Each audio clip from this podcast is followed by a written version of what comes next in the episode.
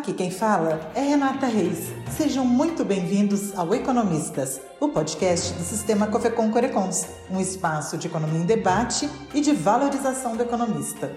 E o tema desta semana é a reforma tributária, um assunto discutido no Brasil há muitos anos. O Brasil tem um sistema tributário reconhecidamente complexo, que incide em grande parte sobre o consumo e que exige muito trabalho para apurar e pagar todas as obrigações tributárias.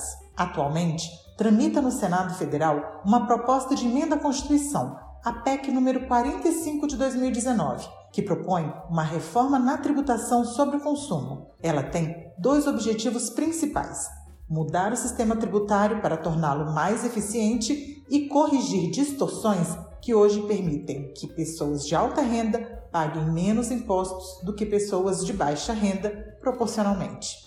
A principal mudança trazida pelo texto aprovado na Câmara dos Deputados é a substituição de cinco tributos que o secretário extraordinário de Reforma Tributária, Bernard Api, considera altamente disfuncionais: o IPI, PIS, COFINS, ICMS e ISS. A proposta é substituí-los por um imposto dual sobre valor adicionado e um imposto seletivo. Outras medidas são a cobranças de IPVA sobre veículos aquáticos e aéreos e a possibilidade de que veículos com maior impacto ambiental paguem alíquotas maiores. Também está prevista a progressividade do imposto sobre heranças e a atualização da base de cálculo do IPTU pelas prefeituras por meio de decreto. O modelo tributário utilizado hoje no Brasil traz uma série de problemas para o país. E quem nos fala a respeito é o economista e deputado federal Luiz Carlos Rauli. Quanto tem de contencioso tributário administrativo social?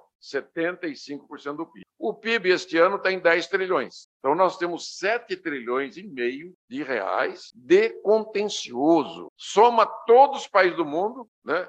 E nós devemos ter mais de 90% do contencioso dos países do mundo. Segundo, não há punição para quem não paga o imposto. Você declara e não paga, o cálculo estimado é de 4,5 trilhões, ou seja, 45% do PIB de estoque. Anualmente, 3% do PIB deixa de ser recolhido, 300 bilhões de impostos que já foram pagos. E todos esperam um refis federal, dos estados e municípios para tirar as multas, para tirar os juros, para fazer caixa nas suas empresas. Esse mesmo modelo permitiu que a União, os estados e municípios concedessem incentivos fiscais, renúncia, incentivo para a empresa, renúncia de arrecadação da União, Estados e municípios na ordem de 650 bilhões por ano. Só a Receita Federal, o governo federal, 450. No Brasil, devido à alta complexidade, o custo de apuração e pagamento das obrigações tributárias chega a ser até 10 vezes maior do que em outros países. Além disso, a quantidade de interpretações sobre o mesmo assunto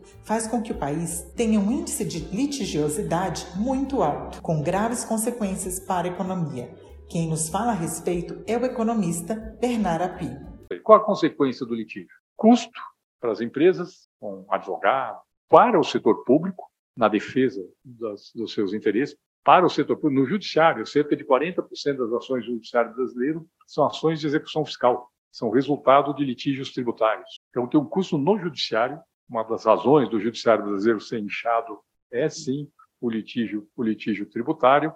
É, mas o litígio tributário também gera insegurança jurídica. Tem casos de empresas em que o montante de matérias em litígio tributário representa mais de 50% do patrimônio líquido da empresa. Então, pensa o que isso significa.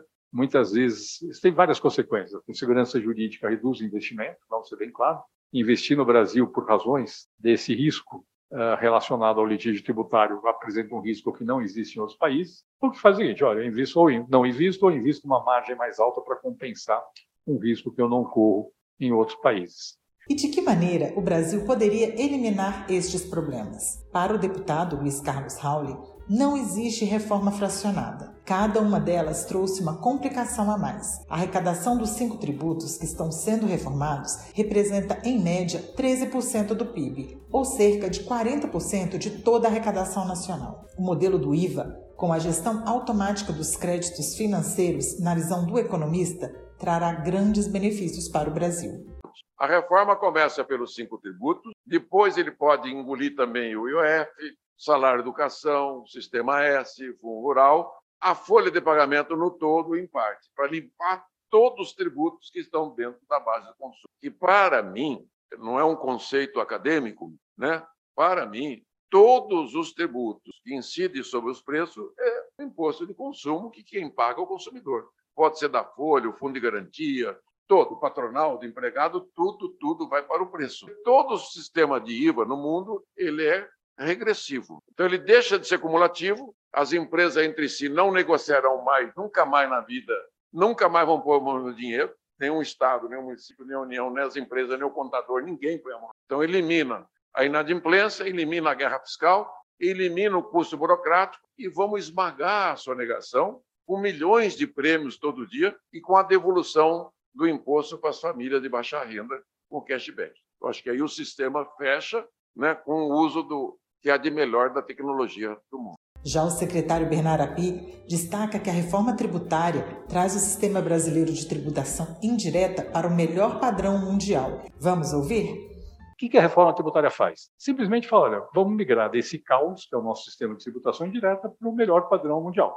Esse é o objetivo da reforma tributária. Porque o que, que gera complexidades no Brasil? O nosso sistema, o fato de que tem um monte de investimento feito com base no tributário atual, que é um problema, e o nosso sistema federativo. Nós temos tributos indiretos cobrados pela União, estados e municípios. E óbvio que isso gera uma, uma, uma dificuldade. Como é que essas questões foram equacionadas na proposta está em discussão no Congresso Nacional? Primeiro, a questão dos investimentos já realizados. Aí, o equacionamento é feito com uma transição relativamente longa dos tributos atuais para os novos tributos. A PEC que foi aprovada na Câmara, ela prevê que a migração dos tributos federais ocorreria em 2027 e a migração dos tributos estaduais e municipais, ICMS e ISS, ocorreria entre 2029 e 2033. Em 2033, completaria o processo. Com isso, você cria uma, uma previsibilidade e você permite que você migre progressivamente sem gerar um grande trauma para uma empresa que acabou de fazer investimento com base fiscal que vai deixar de por conta da reforma tributária.